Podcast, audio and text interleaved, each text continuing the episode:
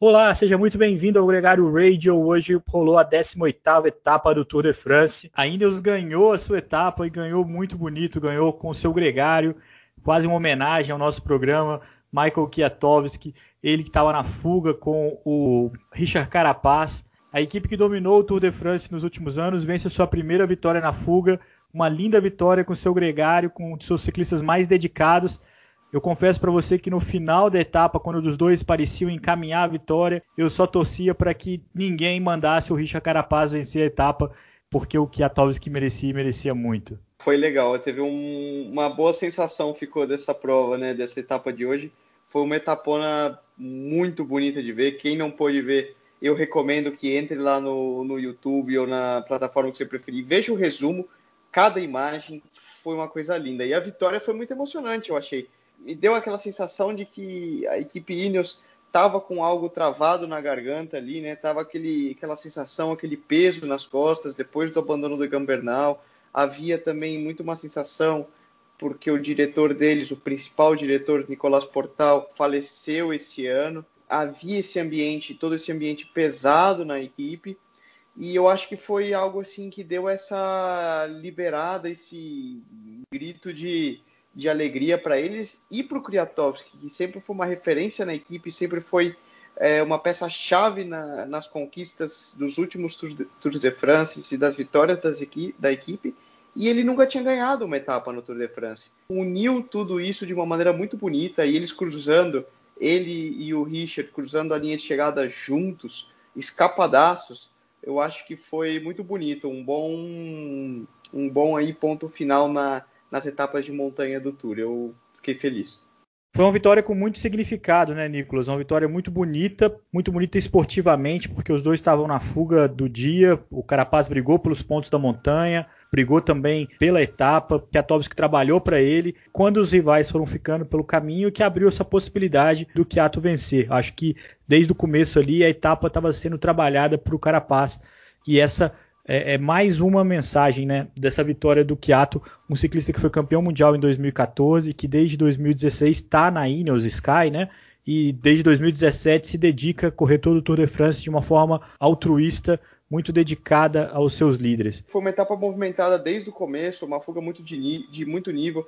A gente viu o Carapaz já desde as primeiras montanhas sprintando com o suíço da Sunweb, o Mark Hitch, para disputar os pontos da montanha o suíço chegou até a arrematar o Richard em várias das montanhas e marcou mais pontos nas primeiras, mas depois ele tomou um tombaço, comprou um baita terreno numa descida, de quebra o, o Richard ainda conseguiu marcar mais pontos na montanha seguinte e pegar a camisa de melhor escalador, né? O rei da montanha também, quem sabe descer a montanha bem. O Rich deu uma vacilada, tomou um tombo, ficou bom o pneu, falou que o pneu era novo. Melhor pro Carapaz, que não tem nada com isso, assumiu a camisa de bolinha que hoje quem vestiu foi o Pogacar. Eles têm aí contra-relógio que vai chegar né, em subida, né, uma montanha de categoria 1, para confirmar quem vai ser o campeão dessa classificação de bolinhas. Vai ser um contra-relógio para definir uh, o campeão geral e também essa classificação que é secundária. E esse ano vai ganhar um contorno especial com esse contra-relógio. A etapa foi muito movimentada também na disputa pela camisa, né, Nicolas? O, o Roglic teve que entrar em campo de fato, porque foi uma etapa de muitos ataques na parte final da prova. Todo mundo ali tentou alguma coisa a partir de um ataque do Mikel Landa, que mais uma vez foi protagonista da etapa. Abriu, abriu. Ele, a gente bem que imaginou, né? Ontem a gente discutiu no programa a postura da, da equipe Bahrein e eles tentaram de novo. Ele, eu acho que está certíssimo é, não deu certo, mas nós estamos aqui, nós não temos nada a perder e, e temos que ser agressivo. Mikel Landa, vamos dizer, foi o primeiro a sacar ali a, as coisas, as armas do, do bolso e começar a dar as cartadas. E, e de certa forma funcionou para eles, né? Porque agora o Mikel Landa conseguiu subir para o top 5 na geral. E nesse ataque que o Landa fez, ele conseguiu deixar alguns para trás, né? Entre eles o, o Rigoberto Urán, que não conseguiu acompanhar o grupo dos primeiros colocados. O outro foi o, o Yates, da equipe Beaton Scott, que também não foi capaz de passar nesse primeiro grupo como os favoritos. E aquela previsão de ter algum incidente mecânico, algum furo de pneu na parte do gravel, ah, realmente aconteceu e aconteceu logo com o ciclista mais zicado dos últimos tempos, que foi o Richport, furou o pneu dianteiro, teve que remar muito para pegar de volta o, o, grupo. Tomou muito pouco tempo do Primo Roglic, né? Chegou ali junto, 3 segundos. Chegou junto com seus principais rivais, manteve ali a, a quarta colocação na classificação mas viveu um suspense, viveu um drama.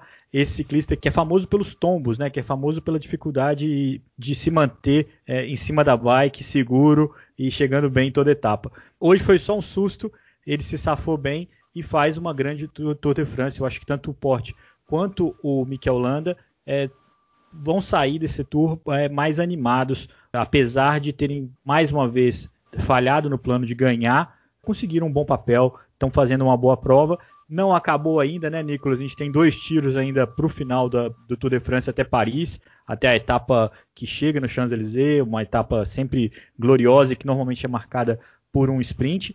Mas amanhã a gente tem uma etapa de, de transição, uma etapa dura que os, os punchers podem passar. Também tem uma grande chance da fuga vingar. A gente não sabe exatamente como é que vai ser. A gente sabe que a Bora, quando eu disse que o Tour podia acabar porque a Ineos já ganhou, eu esqueci de dizer que só falta a vitória do Peter Sagan.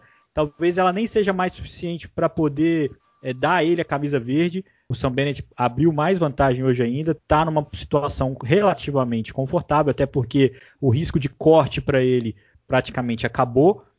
Mas amanhã é uma etapa que eles vão poder dar as cartas de novo e o Peter Sagan mais uma vez vai lutar. É, isso é certo. Eu acho que a etapa de amanhã também, para mim, não, tem, não tá muito clara. Como você falou, pode ser uma fuga pode ser um sprint de um pelotão reduzido, porque ela é uma etapa meio um sobe e desce o dia inteiro. Só tem uma montanha categorizada de categoria 4 no meio da etapa, mas não é muito significativo. Vai depender muito dos ânimos do pelotão, das equipes, como elas querem trabalhar.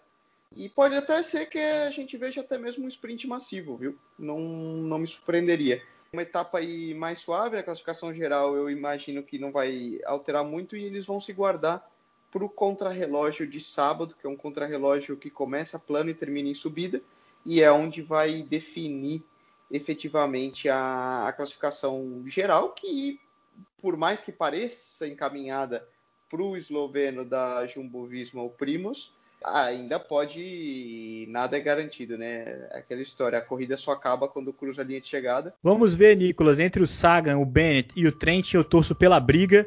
Quero que tenha uma etapa muito emocionante, muito competitiva entre todos eles e a fuga tente vingar mais uma vez. E sábado a gente tem a definição do campeão do Tour de France. O Primo Roglic está muito encaminhado, tem 57 segundos sobre o Pogacar, mas a gente nunca sabe o que, que vai acontecer. É outro caso que eu vou torcer pela briga.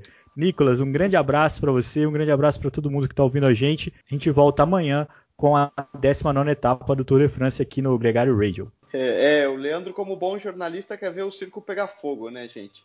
Ele não nega o sangue. Isso aí, tá certíssimo. Para quem tá assistindo, é o melhor que tem. É, briga no sentido mais lúdico possível da, da, disputa mesmo. Não quero ver briga, não quero ver ninguém caindo, não quero. Não, não nada disso, mas eu quero ver a disputa, eu quero ver. É, eu acho que se o Peter Sagan estivesse caminhando por um título muito monótono aí da oitava camisa verde, eu ia estar tá torcendo muito pro Sam Bennett. Como o Sam Bennett está na liderança, eu estou torcendo um pouco mais pro Sagan, para ver a coisa acontecer. Acho que qualquer campeão desse, dessa camisa verde, o título vai estar tá em boas mãos. Inclusive o Bennett tem feito uma grande, um grande Tour de France com essa vontade de chegar até Paris com a camisa verde. Isso com toda certeza. Qualquer campeão e qualquer um que vai levar as camisas desse ano fez por merecer e tem muito mérito. Um grande abraço para todo mundo e até amanhã.